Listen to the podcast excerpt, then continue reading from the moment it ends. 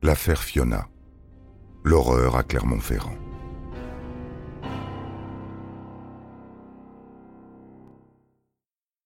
Berkan Maclouf est mis en examen pour non-assistance à personne en danger, recel de cadavres, coups et blessures volontaires ayant entraîné la mort sans intention de la donner sur mineurs de moins de 15 ans et par personne ayant autorité.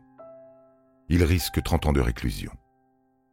Cécile Bourgeon est mise en examen pour recel de cadavres, non-assistance à personne en danger, dénonciation de crimes imaginaires et destruction de preuves entravant le travail de la justice. Elle encourt une peine de 5 ans de prison au maximum.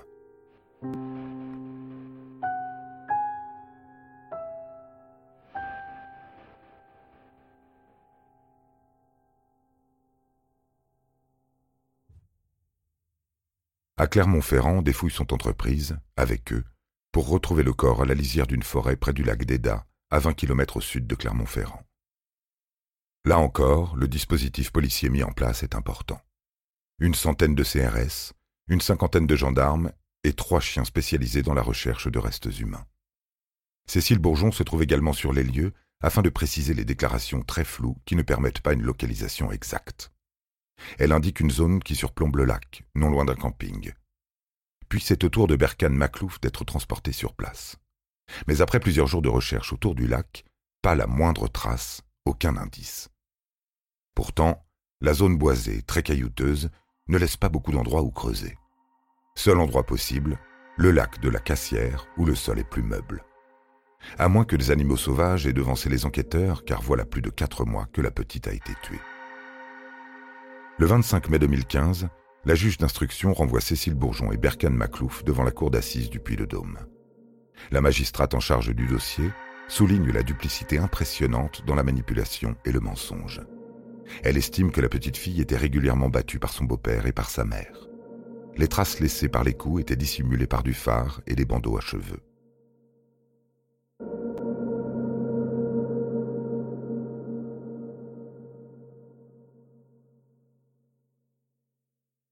Le procès de Cécile Bourgeon et Berkan Maclouf se tient du 14 au 25 novembre 2016 devant la cour d'assises de Rion, dans le Puy-de-Dôme. Il n'est que le premier d'une saga judiciaire pesante pour toutes les parties civiles. Sur le banc des accusés, Cécile Bourgeon et Berkan Maclouf sont poursuivis pour violence volontaire ayant entraîné la mort. La femme assise dans le box a beaucoup changé. En prison, Cécile Bourgeon a pris énormément de poids en raison des médicaments pris pour supporter le manque. Elle apparaît le visage bouffi et les cheveux blonds décolorés, retenus en arrière par une pince en plastique. Le procès doit permettre de mieux appréhender les personnalités des accusés et leurs relations. Cécile Bourgeon était-elle sous l'emprise de son conjoint réputé violent? Les avocats de Cécile Bourgeon rappellent au jury que la jeune femme est au même moment sur le banc des victimes dans un autre procès pour viol. L'absence du corps de Fiona hante les débats.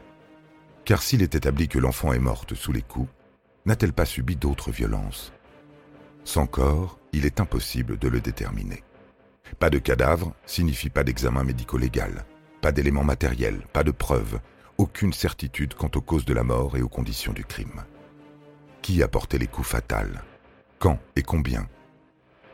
Mais le couple s'accroche à sa première version des faits et affirme ne plus se souvenir de l'endroit où il a enterré le corps.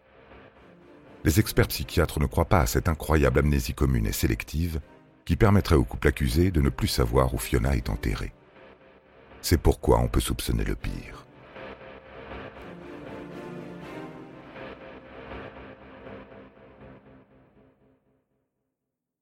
À la barre, Cécile Bourgeon raconte sa vie faite de misère sociale et affective. Enfant non désiré, elle évoque les coups de son père, sa mère battue, l'échec scolaire puis ses rencontres hasardeuses avec des hommes en situation précaire, souvent violents. Cécile Bourgeon a 15 ans lorsqu'elle rencontre Nicolas Chafoulet, 18 ans, qui va devenir le papa de Fiona. Elle naît quand Cécile Bourgeon a 20 ans. La jeune maman enchaîne les petits boulots et la famille s'agrandit. La drogue est présente au sein du couple et très vite la dépendance s'installe. Ecstasy, LSD, cocaïne, champignons hallucinogènes, tout y passe, y compris pendant ses grossesses.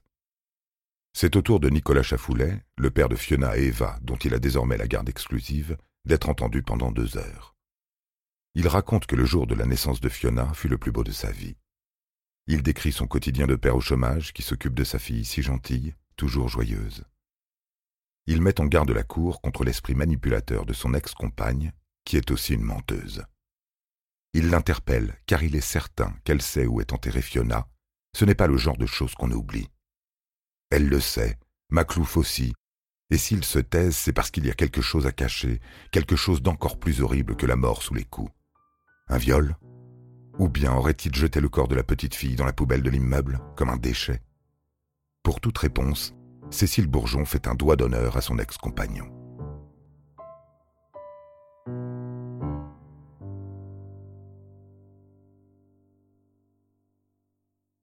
Le couple formé par Cécile et Nicolas se sépare alors que la sœur de Fiona a 18 mois.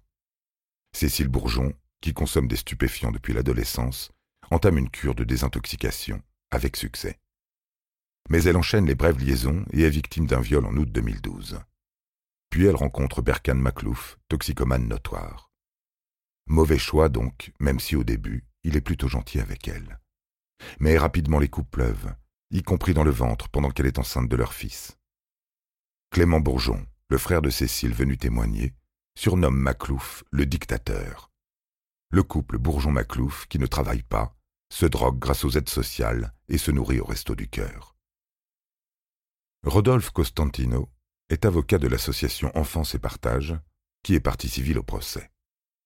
Il explique le fonctionnement de ce genre de couple pathogène qu'on peut voir comme les deux composantes de la nitroglycérine. Quand ils se rencontrent, c'est la catastrophe. D'ailleurs, il suffit de moins d'un an de présence de Berkan Maclouf aux côtés de Cécile Bourgeon pour que Fiona meure. À l'origine, il y a une situation passionnelle entre ces deux individus. Dans ces affaires, l'enfant devient le caillou dans la chaussure parce qu'il ressemble au père, parce que c'est un enfant non désiré.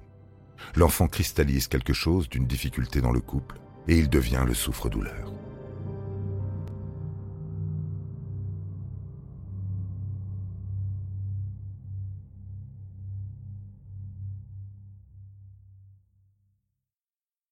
Le portrait de Cécile Bourgeon en victime est crédible. Sa mine repentante plaide pour elle jusqu'à ce que maître Marie Grimaud, avocate de l'association La Voix de l'Enfant, évoque à la barre une relation épistolaire de l'accusé avec un certain Jamel, un inconnu qui lui écrit parfois en prison. L'avocate demande à Bourgeon si elle se projette avec cet homme, et la femme soupçonnée d'infanticide répond Oui, c'est vrai, je voudrais bien avoir un autre enfant, j'aime tant les bébés. J'ai quand même le droit d'avoir des enfants, personne ne peut m'en empêcher. Dans la salle, c'est la sidération. Selon Maître Fribourg, l'avocat de Nicolas Chafoulet, c'est là le vrai visage de Cécile Bourgeon, une femme agressive, dénuée d'empathie, voulant se faire passer pour victime. Une femme qui ne comprend même pas la gravité de son acte. Au troisième jour du procès, Maître Grimaud explique qu'elle a reçu la nuit précédente un témoignage, qu'elle juge crédible, sur l'endroit où pourrait avoir été enterrée la fillette disparue. Elle demande au juge de pouvoir fournir à la Cour l'ensemble des éléments qui lui ont été transmis, parmi lesquels des photos inédites. Le président de la cour d'assises décide donc d'interrompre l'examen des faits pour faire venir en urgence à la barre la personne ayant transmis ces documents. Il s'agit en réalité d'une médium qui affirme avoir été contactée par Fiona au début de l'affaire. Cette femme explique à la cour qu'elle a entendu Fiona lui montrer le chemin. Des paroles délirantes qui entraînent la stupéfaction, l'indignation et la colère de la salle. Et un malaise de la médium elle-même qui doit être évacué. Au cours des dix jours d'audience, un scénario se dessine. Selon Cécile Bourgeon, la petite Fiona était devenue depuis plusieurs mois le punching ball de Berkan Maclouf, sans qu'elle ne s'y oppose car elle craignait pour elle et son enfant à venir. Jusqu'à ce que l'enfant reçoive un coup très fort à la tête, quelques jours avant sa disparition, causant un énorme hématome qui s'est étendu sur tout son visage. Il y a sans doute eu ensuite d'autres coups, de pieds, de poings, au ventre, au visage, possiblement par la mère et le beau-père, chacun accusant l'autre d'avoir frappé l'enfant. La nuit suivante, la petite fille vomit plusieurs fois. Le couple la retrouve morte dans son lit le 12 mai au matin.